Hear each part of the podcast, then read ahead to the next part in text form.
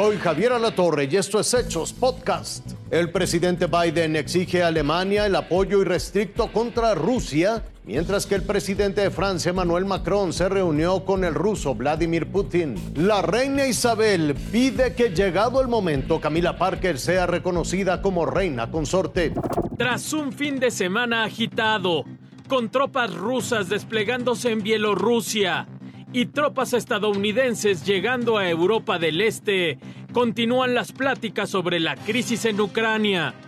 El presidente Joe Biden y el canciller alemán Olaf Scholz, quien no se había manifestado abiertamente a favor de la OTAN, se reunieron en la Casa Blanca. Rusia provee 40% del gas que Europa usa. El gasoducto Nord Stream 2, que no pasa por Ucrania, duplicaría el gas ruso en Europa. Con el peor escenario en mente, el secretario de Estado Anthony Blinken busca garantizar los suministros de gas, mientras la OTAN se plantea tener mayor presencia en Europa Oriental si las tropas rusas no regresan a casa. Por su parte, Rusia no ha dejado de repetir el mismo mensaje. Rusia no planea ninguna invasión.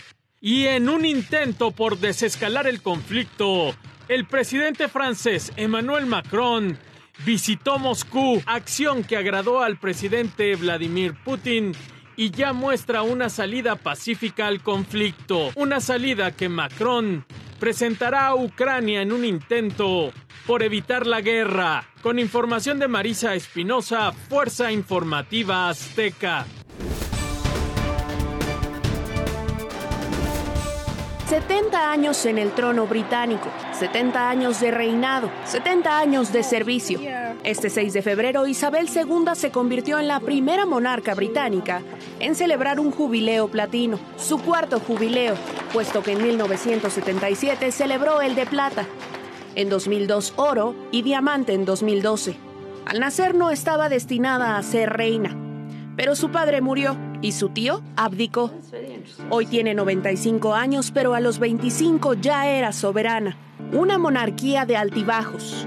Isabel accedió al trono cuando Reino Unido estaba perdiendo su poder imperial. Y desde entonces es ella quien ha simbolizado estabilidad para los británicos, construyendo la popularidad de la monarquía. Se ha ganado un respeto generalizado en Gran Bretaña y también en el extranjero incluso de los republicanos, que están ansiosos por abolir la monarquía. Sus rankings de popularidad han superado los de cualquier otro servidor público. Hoy, encuestas sugieren una cómoda mayoría que cree que la monarquía debe permanecer, con un 83% de opinión positiva sobre Isabel. Sería entonces su entorno y no ella lo que ha estado en la mira. Desde el fracaso de los matrimonios de tres de sus hijos, la muerte de la princesa Diana, primera esposa del príncipe Carlos, hasta el caso judicial de abuso sexual que enfrenta uno de sus hijos. En medio de las acusaciones, Andrew, de 61 años, fue despojado de sus patrocinios reales y títulos militares. Mientras tanto, el príncipe Harry y su esposa Meghan renunciaron a sus deberes reales. Además, han lanzado una serie de ataques mordaces contra la familia y el Palacio de Buckingham. Carlos también ha sido objeto de escrutinio, en medio de acusaciones de mal uso de donaciones benéficas. De la década de los 50 a la fecha, un sinfín de cambios, políticos, sociales y culturales, pero ella permanece. Se mantiene con el reinado más largo en la historia británica. Un hito, un romper récords. Sus partidarios la ven como un factor estabilizador y citan los beneficios económicos que la monarquía trae a Gran Bretaña. Los opositores argumentan un bastión de privilegios parcialmente financiados por los contribuyentes y socavado por el comportamiento de algunos.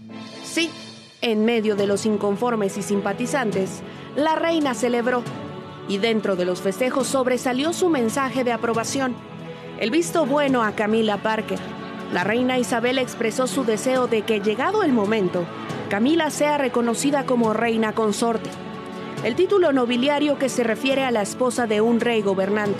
Ilse Lorena Trejo, Fuerza Informativa Azteca. Esto fue Hechos Podcast.